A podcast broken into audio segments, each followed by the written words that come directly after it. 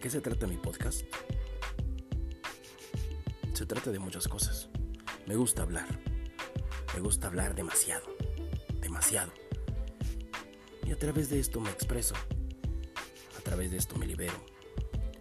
A través de esto me proyecto. Y si de paso te sirve de algo, te ayuda, te relaja, te pone ciertas cosas como frente al espejo, pues qué chingón.